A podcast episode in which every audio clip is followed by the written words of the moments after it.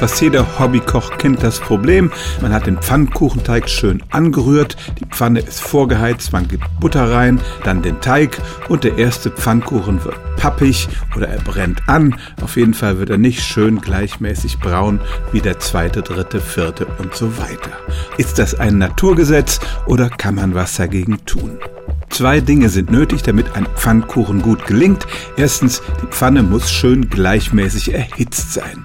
Viele Köche und Köchinnen sind ungeduldig und geben den Teig schon rein, bevor die Pfanne die Betriebstemperatur erreicht hat. Und das ist schon mal das erste Rezept fürs Misslingen.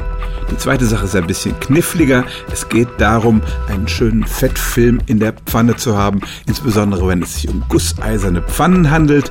Das Metall dehnt sich nämlich beim Erhitzen aus. Es entstehen regelrechte Poren und wenn da der Teig reingeht, dann pappt er fest, wenn nicht vorher schon Fett drin ist. Zu viel Fett darf es aber auch nicht sein, denn das geht dann in den Pfannkuchen rein und das ist ja nicht unbedingt gewollt.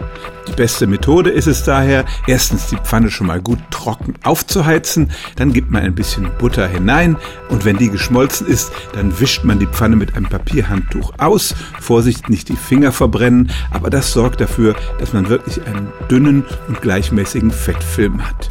Und wenn man diese Vorbereitung getroffen hat, dann kann es tatsächlich sein, dass sogar der erste Pfannkuchen schon gelingt. Stellen auch Sie Ihre alltäglichste Frage unter stimmt's at radio1.de.